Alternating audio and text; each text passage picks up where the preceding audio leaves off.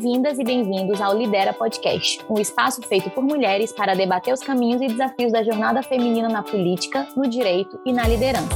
O Lidera é um grupo de pesquisa ligado ao Instituto Brasileiro de Ensino, Desenvolvimento e Pesquisa, o IDP. Eu sou a Tereza Helena Barros Salles. E eu sou a Larissa Amaral. Se eu chegar lá, não vai ter dinheiro para onde? Esses inúteis vão ter que trabalhar. Essa frase foi dita em pré-campanha do atual presidente da República, Jair Bolsonaro, sem partido, durante sua palestra no Clube Hebraica, no Rio de Janeiro.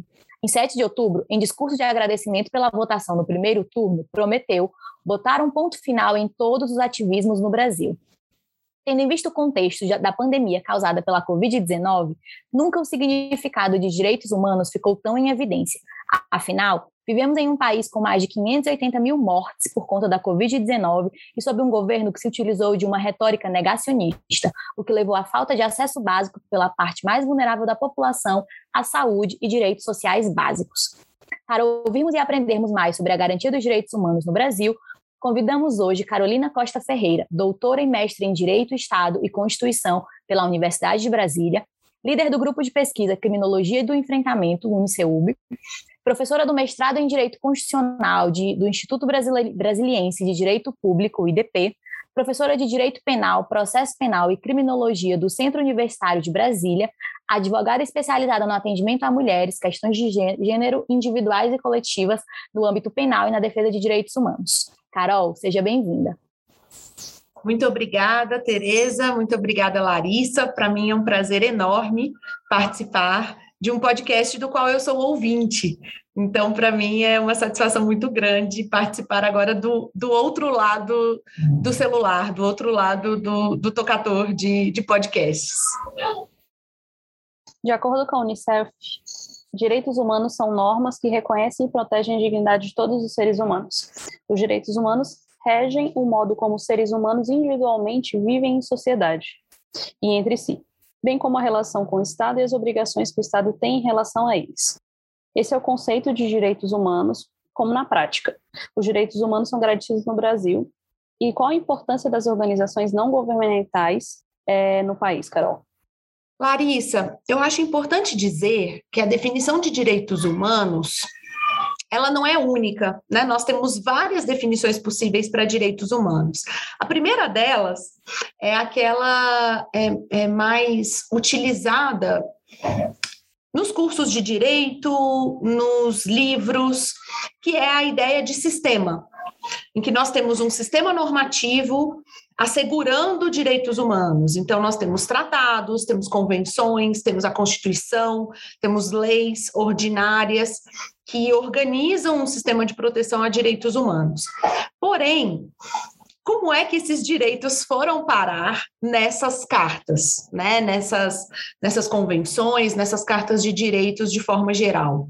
E é importante aí trazer uma outra concepção de direitos humanos, que é a concepção prática, é a concepção da mobilização, é a concepção da, da, dos direitos humanos situados no plano da ação, da concretude, da mobilização de organizações, de associações, de, de grupos que tenham uma certa identidade, que tenham uma certa. É, é, é, sensibilidade para determinadas pautas. Então, é assim em relação aos indígenas, a população LGBTQIA, as mulheres de forma geral, a população negra, é, aos idosos e idosas. Então, quando nós pensamos em grupos articulados, geralmente é a mobilização em torno da defesa e do reconhecimento de determinados direitos vem por meio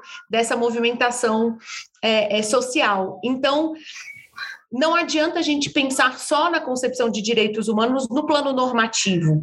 Direitos humanos são construídos e reconstruídos e destruídos a cada momento, tanto pela, pelas concepções institucionais, quanto pelos movimentos sociais, quanto pela, pelo Estado de forma geral. Então, eu acho importante estabelecer essas duas é, dimensões, né? Tanto a a ideia dos direitos humanos como direitos articulados, né, sob, sob a forma de um sistema, e nesse sentido os direitos humanos têm uma dimensão coletiva, têm uma dimensão não, não meramente individual. Quando nós pensamos em direitos humanos, são direitos de todas as pessoas. Então, nossa Constituição, por exemplo, elenca uma série de direitos e garantias fundamentais que são direitos humanos. E eles são aplicáveis a todas as pessoas. Então, é importante é, estabelecer isso. Não existem direitos humanos só para determinadas categorias. Quando nós indicamos que aquele direito é um direito humano, na verdade, nós estamos é, trazendo uma perspectiva de defesa de uma democracia, de um Estado, que é benéfica para todas as pessoas ali é, envolvidas. Então, acho que esse é um ponto importante. E, justamente, é, é uma outra questão que eu queria trazer para vocês é que não existe um único direito humano ou um, uma, uma forma de direito depende da outra. Então, vou dar um exemplo. Quando nós pensamos em direitos coletivos, quando nós pensamos, vou falar aqui da minha, da minha área, né, de promoção de igualdade de gênero, para é, realizar esse direito humano à igualdade de gênero, uma série de direitos precisam ser concretizados, né? Direito ao trabalho, direito à igualdade salarial, direitos sexuais e reprodutivos, direitos associados aos direitos civis, direitos patrimoniais, digamos assim. Então, é, para conseguir alcançar um, um, direito humano, né, a promoção da igualdade de gênero, vários direitos precisam ser concretizados. Então, a noção de direitos humanos é uma noção muito complexa e ela depende de uma série de atores que vão se articular institucionalmente para a defesa ou para a resistência a esses direitos. E aí, nesse sentido, as organizações de defesa de direitos humanos possuem um papel fundamental, tanto para o reconhecimento de novos direitos, quanto também para a resistência ao desmonte de políticas e ao desmonte de, de estratégias que promovam direitos humanos. Pensando um pouco nessa dimensão, né, Carol, que tu trouxeste sobre os direitos humanos, de que realmente a gente não pode falar de um direito humano ou de um destinatário, porque a gente tem que pensar nessa coletividade, a gente acompanhou com uma certa preocupação, né, é, recentemente uma atuação da Anistia Internacional, que sofreu, na verdade, diversos ataques e sofre, né, ataques constantes do atual governo em relação à atuação, em relação aos jornalistas, em relação a toda a equipe que faz parte dessas organizações. Então, o que, que a gente percebe é que a atuação do governo federal ela não afeta apenas a saúde pública ou a uma área específica. Na verdade, há também um tratamento hostil tanto à sociedade civil organizada quanto à própria imprensa. Nesse sentido, na tua opinião, quais são as perspectivas para a garantia de direitos humanos no nosso país? Tereza, é interessante você mencionar a Anistia Internacional. As organizações de defesa de direitos humanos internacionais e nacionais têm denunciado sistematicamente, mas sobretudo agora em tempos de pandemia, as sucessivas violações a direitos humanos no Brasil. Eu acho importante a gente dizer que as violações a direitos humanos não, não se iniciaram agora com o governo Bolsonaro. Infelizmente, elas são é, é, sistemáticas e, e, e permeiam a história do Brasil como um todo. Mas, especificamente no contexto do governo Bolsonaro, as organizações de defesa de direitos humanos estão percebendo, estão sinalizando uma série de violações a direitos direitos humanos. Então, eu dou destaque para o recente relatório da Anistia Internacional, é, intitulado é, Mil Dias do, do Governo Bolsonaro, né? Mil Dias Sem Direitos, as violações do governo Bolsonaro, que foi lançado agora nessa, nessa última sexta-feira, no dia 24 de setembro de 2021, em que foram catalogadas 32 situações que levaram a violações de direitos humanos desde a posse do presidente Bolsonaro. E muitas delas permanecem sem solução e sem uma justa reparação. Então, nós podemos pensar aí em violações a direitos humanos desde a, a a falta de uma política articulada de defesa do meio ambiente, o que está trazendo uma série de problemas para comunidades indígenas, para o meio ambiente como um todo. A questão agora que nós estamos sofrendo é, é de uma de um apagão, né, da iminência de um apagão, é algo também muito, muito preocupante. Então, temos questões ambientais estruturantes, e aí é importante a gente dizer isso, né? Questões ambientais têm total correlação com a violação a direitos humanos.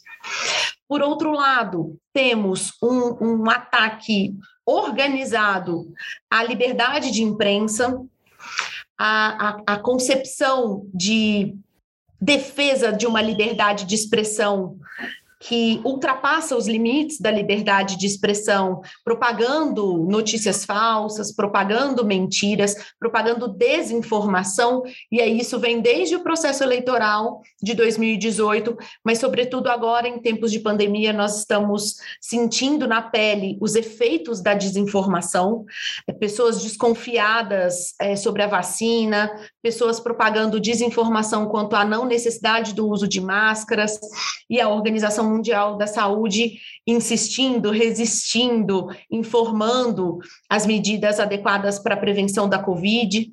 Então, nós temos um, uma série de, de exemplos que precisam ser indicados pelas organizações de defesa de direitos humanos, não só para a ideia de dar visibilidade a estas violações, mas, sobretudo, para mobilizar tanto as organizações quanto a sociedade em geral, quanto as instituições que forem provocadas a se manifestar, a reagir.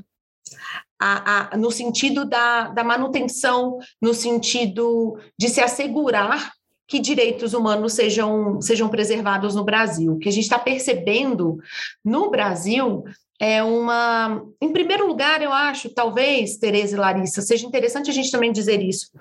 Existe uma, uma, uma, questão discursiva em torno da defesa de direitos humanos, né? De que direitos humanos são só para bandidos, direitos humanos não são para todos.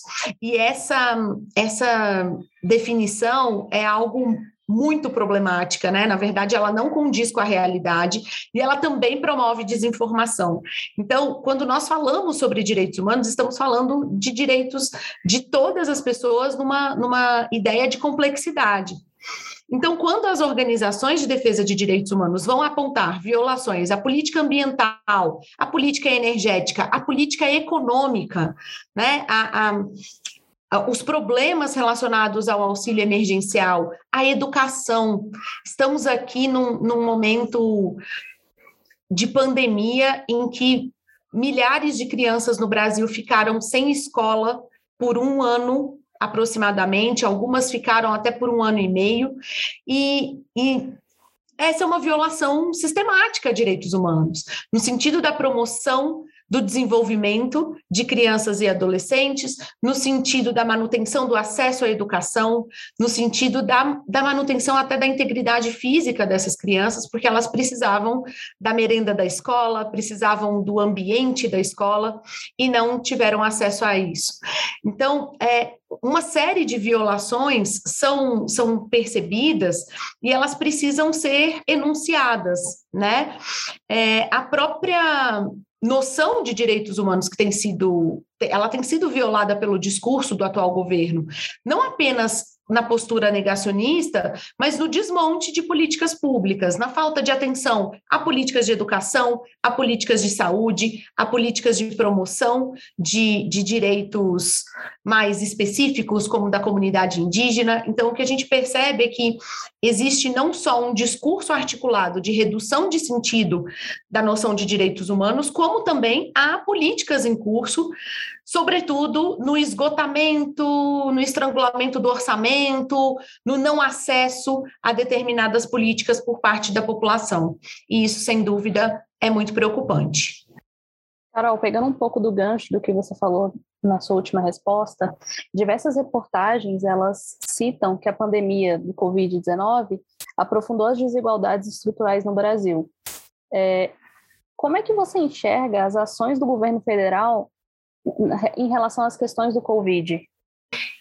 Bom, Larissa, eu enxergo com muita preocupação é, as ações do, do governo federal nas questões relacionadas ao último ano.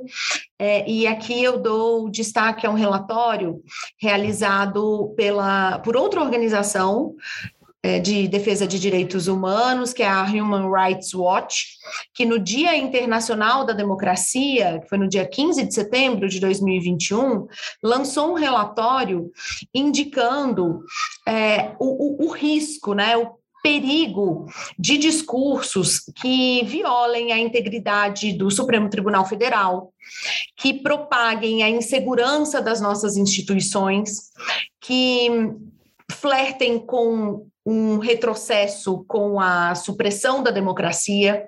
Então, todas essas estratégias, e aí talvez de novo, né, separar as estratégias em estratégias discursivas e em políticas orientadas para isso. E aí nesse sentido, esse discurso negacionista da pandemia encontra um discurso negacionista e antidemocrático em relação às instituições, trazem um grande risco à nossa compreensão sobre para que serve o Estado, para que servem os direitos, para que servem as instituições que estão à nossa disposição. Então, essa é uma questão muito preocupante e, e estrutural do governo Bolsonaro. Me parece que a sua pauta era essa, né? Desde o processo eleitoral, era uma pauta de desacreditar, de conferir descrédito às nossas instituições.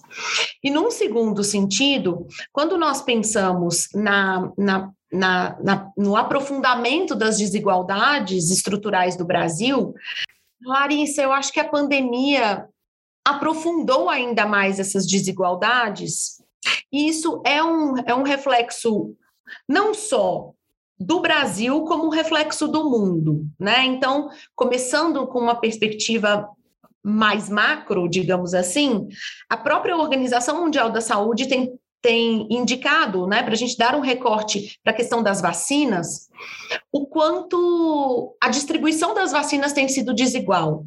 Enquanto países supostamente, né, economicamente desenvolvidos estão descartando vacinas porque elas estão vencendo, estão com seu prazo de validade vencido, nós temos vários países cuja vacinação ainda sequer começou. Então, há um processo de desigualdade muito intensificado pela pandemia. Mas, por outro lado, é interessante, é importante a gente mencionar que no Brasil, a pandemia também aprofundou essas desigualdades, tanto de gênero, quanto de raça, quanto de classe. À medida em que a população mais vulnerável precisou continuar trabalhando, porque não recebeu auxílio emergencial suficiente para se manter em suas casas. A população mais vulnerável continuou acessando transportes públicos, que, cujo, cuja circulação em muitas cidades foi diminuída. Ou seja, diminuir a circulação de transportes públicos promoveu mais aglomerações essa população foi muito mais vulnerável à pandemia da Covid do que a população rica, sobretudo branca, que pôde ficar no home office. Então, nós tivemos uma, um aprofundamento das desigualdades, também gerado pela ausência de atuação dos governos federal, estadual e municipal na tentativa de redução dessas desigualdades. Então, o que nós percebemos é que a pandemia é um recorte, e ela é um recorte cujos efeitos nós vamos sentir ainda por muito tempo, não só sobre os aspectos econômico, social, político, mas, sobretudo, em relação a todas essas fissuras que foram realizadas em relação à crise econômica, em relação às demandas sociais. Então, sim, é, a, a, pandemia ela trouxe uma, uma, um aumento significativo das violações aos direitos humanos no Brasil, tanto no campo discursivo quanto no campo da atuação em políticas públicas. Ainda falando sobre a atuação do governo de Jair Bolsonaro, né, atualmente, em março de 2021, o governo foi denunciado no Conselho de Direitos Humanos da ONU é, pela gestão que fez, né, durante a pandemia da Covid-19, que tem feito ainda, na verdade. É, a denúncia foi feita pelas organizações não governamentais de defesa dos direitos humanos, que apontaram que o governo Bolsonaro levou o país a uma devastadora tragédia humanitária. Qual a sua visão sobre isso enquanto pesquisadora e professora do assunto?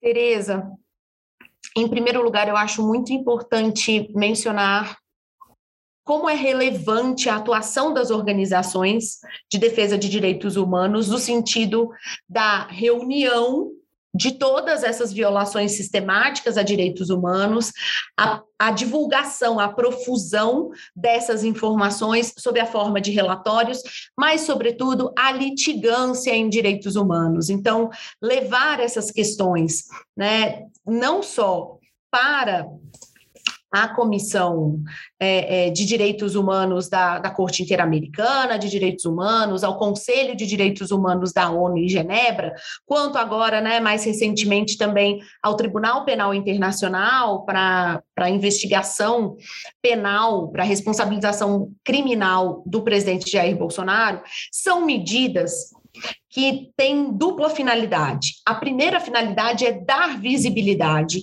internacional ao que está acontecendo no Brasil.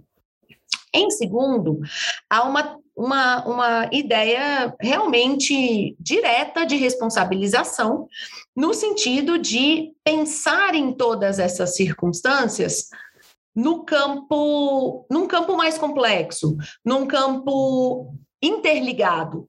Então, a, a, a questão da aposta institucional, a aposta estatal em um tratamento não reconhecido pela Organização Mundial da Saúde, um tratamento que não estava é, pautado em evidências científicas, trouxe uma série de mortes que seriam evitadas, que poderiam ser evitadas. A falta de orçamento adequado para a, a, a, capacitação do sistema de saúde para o atendimento a, a, pessoas vítimas da Covid, e aí nós temos como recorte o caso do Amazonas no, no início desse ano, mas não apenas o Amazonas, né? O quanto é, vários estados sofreram com falta de oxigênio, com falta de insumos, a demora na contratação das vacinas, a falta de clareza quanto ao processo de contratação das vacinas, uma série de questões que, por exemplo, agora a CPI da pandemia, né, a CPI da Covid no Senado tem, tem trazido a, a, ao debate nacional e vai organizar um relatório sistematizando todas essas violações, todas essas questões são absolutamente relevantes para que a gente entenda que a, a pandemia trouxe violações sistemáticas a direitos humanos e que o Estado brasileiro, e aí falo mais especificamente da União, que deveria ser o responsável pela contenção dessas violações, pela redução dessas violações, foi um agente que promoveu mais violações, especialmente em condutas omissivas, especialmente naquilo em que ele deixou de fazer.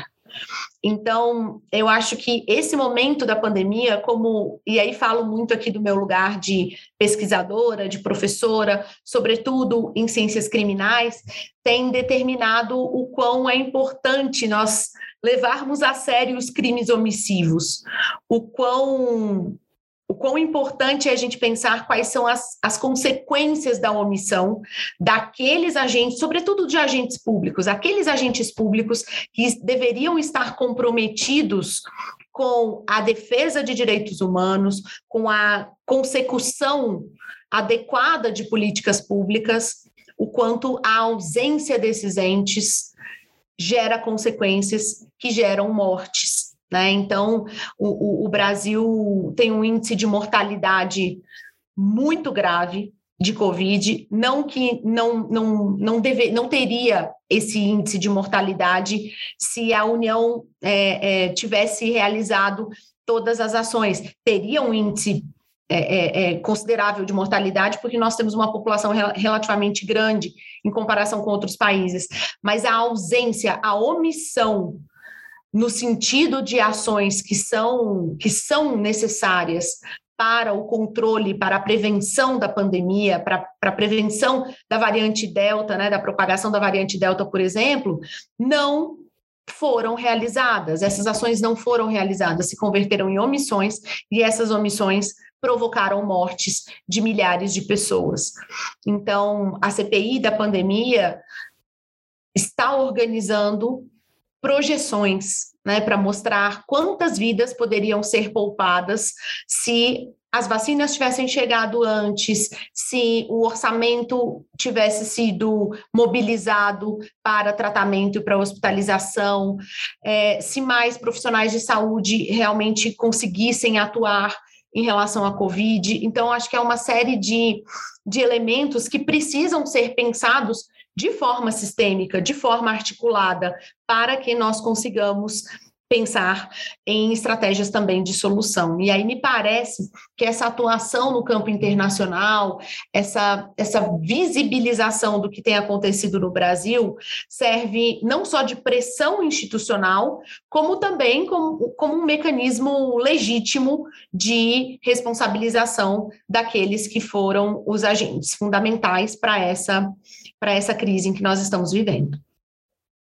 O Brasil, através do presidente Jair Bolsonaro, não assinou a declaração do Conselho de Direitos Humanos da ONU, que continha um compromisso em realizar as ações à saúde feminina no combate à Covid-19, para diminuir as desigualdades históricas.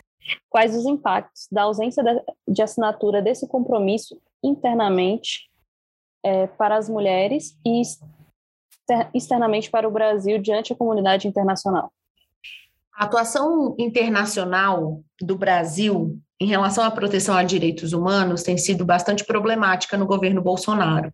Né, o corpo diplomático, o corpo internacional tem, inclusive, é, diplomatas de carreira têm demonstrado muito incômodo com atuais encaminhamentos com atuais indicações do, do governo Bolsonaro no sentido da, da, do posicionamento em relação a determinadas pautas. Me parece que esse tipo de conduta, como esse da não assinatura, de compromisso com políticas é, associadas a direitos sexuais e reprodutivos, ações realizadas em relação à saúde feminina no combate à Covid, são é, vem justamente na contramão daquilo que o Brasil historicamente defendia no campo internacional. Então, o Brasil sempre foi um, um, país estratégico na tentativa de ampliação dos direitos relacionados às questões de gênero, e esse papel tem sido bastante reduzido em tempos de governo Bolsonaro. Internamente, isso vai significar, Larissa, redução de orçamento isso vai significar redução de visibilidade das, das pautas relacionadas aos direitos das mulheres, isso vai resultar em menos acesso a direitos em relação às mulheres.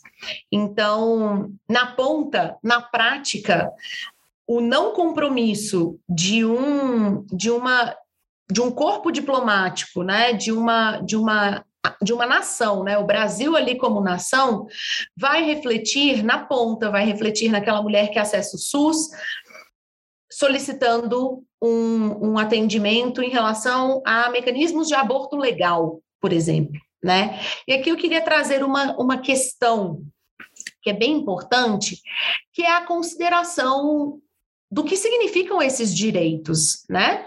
Quando nós falamos de direitos das mulheres, nós estamos falando de direitos sexuais e reprodutivos, então direito a um aborto legal e seguro, direito a, a um planejamento da, da sua da, da gestação, a um planejamento relacionado à criação de filhos.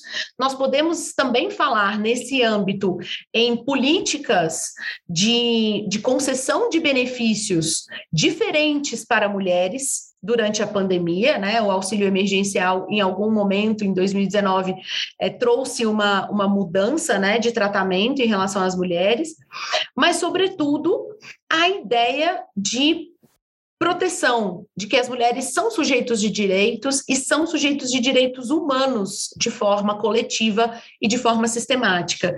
Então, não assinar esses compromissos também significa reduzir esse papel, significa reduzir a visibilidade das mulheres como sujeitos de direitos humanos. E isso também é bastante problemático.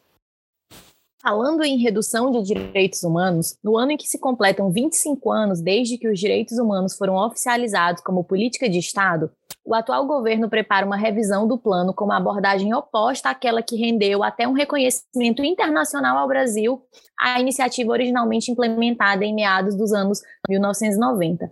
Em vez de uma construção coletiva, a análise é feita a portas fechadas desde fevereiro por um grupo instituído pelo Ministério da Mulher, Família e Direitos Humanos, de Damares Alves. Diante desse contexto, qual é a importância da revisão do Plano dos Direitos Humanos? Qual deveria ser a postura do Executivo diante desse trabalho? Nós estamos percebendo, desde o início do governo Bolsonaro, uma redução drástica da participação social em conselhos de defesa de direitos humanos, em comitês, e aí vou dar o exemplo aqui do Comitê Nacional de Prevenção e Combate à Tortura, a redução da capacidade de comitês é, estabelecerem relatórios, realizarem ações de inspeção, por exemplo. Então, essa perspectiva toda é muito importante para que nós possamos estabelecer uma sistemática em torno da defesa de direitos humanos que seja plural. À medida, Tereza, em que esse tipo de revisão do plano é feita a portas fechadas, apenas o executivo está é, a elaborando. Não há participação do legislativo, não há participação do judiciário, não há participação das organizações de defesa de direitos humanos, não há participação da sociedade civil. E, e aqui eu retomo uma, uma agenda de pesquisa minha, que é a pesquisa em políticas públicas. Quando nós percebemos, é, é, temos acesso ao ciclo de políticas públicas, no momento da formação da agenda, é importantíssimo que todos os chamados stakeholders, né, os, os, os, parceiros, as pessoas ou órgãos interessados naquela política sejam ouvidos, sob pena de a política ser muito reduzida, a política ser restrita, a política ser autoritária, a política não ser condizente com outros compromissos internacionais. Então, o que me parece é que é, uma consequência jurídica óbvia de um ato normativo que seja realizado única e exclusivamente pelo Poder Executivo de forma autoritária é a sua provável inconstitucionalidade, porque à medida em que nós percebemos essas essas essas frases, né, que indicam o binarismo de gênero, né, mulheres, meninas vestem rosa e meninos vestem azul, o quão isso é de fato constitucional, né? Nós temos como, como princípio da República Federativa do Brasil a promoção de uma sociedade livre, justa e solidária. Então, como uma sociedade livre pode respeitar apenas a um binarismo de gênero? Me parece que aqui entra uma outra discussão, que é a, a discussão relacionada à proteção a direitos humanos e à aproximação à laicidade do Estado. À medida em que nós percebemos o quanto as políticas são orientadas por uma certa religião ou por religiões de matriz cristã, aproximando o Estado de, de questões que, que não deveriam ser as, as orientadoras, já que o Estado ele tem como orientação básica a Constituição e não um documento religioso, qualquer que seja esse documento religioso, é importante perceber como há um afastamento da constitucionalidade. Então, me parece que uma conclusão óbvia é que um, uma eventual revisão do Plano Nacional de Direitos Humanos deva ser considerada inconstitucional, no plano interno. Agora, no plano internacional, uma revisão, por exemplo, dos compromissos que o Brasil assumiu em outras convenções aí sim nós vamos precisar de novo da mobilização de organizações de defesa de direitos humanos, demonstrando a ausência de legitimidade com a ideia, com a perspectiva de, de participação social, de mobilização social, para que esses instrumentos sejam de fato é, efetivos. Falar sobre o papel da mulher na sociedade, como ocorreu a construção da figura feminina ao longo do tempo, é sempre desafiador e exige uma série de análises e diversas perspectivas. Claro, uma desconstrução de inúmeros conceitos patriarcais e machistas que sempre permearam o significado de ser mulher na sociedade. Diante disso, conta um pouco para a gente, Carol, é, sobre o reflexo e impacto das políticas públicas adotadas pelo governo federal para as mulheres. Larissa, eu acho que a gente precisa começar a responder essa pergunta lembrando do nome do podcast.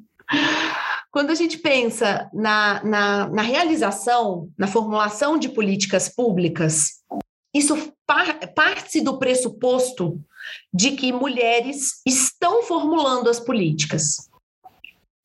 E quando nós olhamos para o governo Bolsonaro, nós não percebemos por exemplo, paridade de gênero na ocupação dos cargos, sobretudo dos cargos de ministros, né? Os ministérios são majoritariamente ocupados por homens brancos e, e algumas mulheres têm ali algum status de ministra, né? Como a ministra dos Direitos Humanos, a ministra da Agricultura, mas elas não são maioria. Quando nós percebemos a representatividade em relação ao poder executivo, também nos cargos de direção, nos cargos de maior projeção, as mulheres não estão presentes. Então, a ausência, e aqui eu trago uma, uma teórica chamada Catherine Bartlett, ela tem um livro é, chamado Métodos Jurídicos Feministas, em que ela propõe algo muito simples, que é fazer a pergunta pela mulher. Então, em qualquer lugar que nós estivermos, é, a gente pode fazer essa pergunta: onde estão as mulheres? As mulheres estão em cargos de poder? As mulheres estão em papéis de liderança? As mulheres são maioria ou há uma relação paritária entre homens e mulheres nesse espaço público? Então, quando nós percebemos isso em relação ao, ao governo Bolsonaro, essa paridade não existe. Essa paridade nunca foi sequer um projeto. Muito pelo contrário, né? Acho que a, a, a finalidade dos projetos, das políticas públicas acessadas e articuladas em relação ao governo Bolsonaro foram no sentido de reduzir o papel das mulheres no espaço público. Então, o impacto nós temos dois impactos, talvez, em relação às políticas públicas. O primeiro é o impacto de redução dos orçamentos. À medida em que as políticas não são executadas, fatalmente o orçamento no ano seguinte para aquela política pública será menor. Então, de, reduzindo, diminuindo o orçamento, claro, diminuem-se as políticas, diminuem-se as usuárias, né, o atendimento a mulheres que vão acessar determinadas políticas. Então, o resultado é o resultado da, da redução do acesso. Esse é o primeiro ponto. E o segundo ponto é a discussão realmente sobre como podemos pensar é, nos reflexos disso, né, dessa ausência de orçamento a, a longo prazo. Que tipo de política nós vamos precisar reconstruir para a promoção da igualdade de gênero? Então, temos muitos desafios para sanar essas consequências, para reduzir essas consequências da ausência de orçamentos. Mas isso só será possível com mais mulheres ocupando espaços estratégicos de poder nos governos federal, estadual e municipal. Falando um pouco sobre essa a, a, ideia de aumentar a participação feminina, né, que é o que realmente tem que acontecer, a gente tem acompanhado diversos relatos publicados pela ONU em 2021, alertando sobre projetos defendidos pela base governista que ameaçam silenciar críticos e a oposição. Também sinalizaram para o risco de criminalizar movimentos sociais e greves, além de restringir liberdades fundamentais. Nesse contexto, como podemos, enquanto mulheres, ativistas e pesquisadoras, influenciar nesse cenário de defesa aos direitos humanos? Tereza, eu sinalizo três caminhos possíveis. O primeiro caminho é uma resistência interna. E resistência interna, eu quero dizer uma resistência no próprio poder legislativo. Né? Atuar na discussão sobre estudos de impacto prévio, discutir é, com bases que não sejam governistas, bases de oposição, bases de centro, sobre a importância da defesa de direitos fundamentais, a importância da democracia, demonstrando que discursos antidemocráticos, discursos autoritários não têm nenhum tipo de relação com a nossa Constituição. Então, se trata de uma defesa da Constituição, uma defesa do nosso Estado democrático de direito. Então, acho que o primeiro caminho possível é o caminho da resistência interna, né? E essa, essa resistência interna, ela é importante e ela pode ser realizada na, na atuação do advocacy, da litigância estratégica, da articulação interna no legislativo, acho que isso é bastante importante. O segundo caminho possível é o tensionamento no judiciário, né? Então, é o uso dos tribunais, sobretudo o uso dos tribunais superiores para a definição mais direta, mais específica dos direitos humanos, né? Do que significa proteger direitos humanos num contexto de um governo autoritário, de um governo que flerta com autoritarismo e, e com atos antidemocráticos. Um, um terceiro ponto e aí talvez seja algo que nós estejamos fazendo aqui, é algo que eu tenho aprendido muito relendo Paulo Freire, relendo Pedagogia do Oprimido, e aqui eu faço uma menção mais específica à professora Andréa Marreiro, que é a professora da Universidade Estadual do Piauí, que tem um projeto chamado Esperança Garcia, que, que traz uma série de de discussões associadas à educação em direitos humanos. Acho que a terceira questão é atuar na miudeza. O que significa isso? É trazer para a nossa prática cotidiana a discussão sobre direitos humanos. Eu sei que isso em algum momento pode ser cansativo, mas é, é, é, talvez um compromisso que todas as pessoas interessadas na defesa de direitos humanos precisam fazer. Então, no almoço de domingo, quando chegar um tio, eu, eu brinco que é o tio do pavê, que vai falar uma questão, vai trazer um vídeo com conteúdo nitidamente negacionista, não tenha preguiça, respire fundo e dialogue com esse tio para dizer que essa é uma mentira, que essa é uma notícia falsa. Veja, tio, esse vídeo aqui está montado, essa cena é de um contexto, essa cena é de outro. Tentar atuar na miudeza, tentar atuar com os nossos, com as nossas, com, com a nossa prática cotidiana, pensar em como nós podemos reforçar o discurso de direitos humanos nas nossas práticas. E, e, nós, como professoras, também precisamos, e pesquisadoras, precisamos pensar nisso em sala de aula, nas escolhas dos nossos temas de pesquisa, na atuação, no tratamento entre alunas e professoras, na miudeza. Então, direitos humanos tem essa ideia complexa, tem essa ideia articulada, mas, sobretudo, o discurso de direitos humanos traz em si a humanidade, traz em si a empatia, traz em si a necessidade de respeito a cada uma das pessoas que vivem nesse mundo. Então, acho que o último ponto é justamente esse: é atuar na miudeza, atuar todos os dias.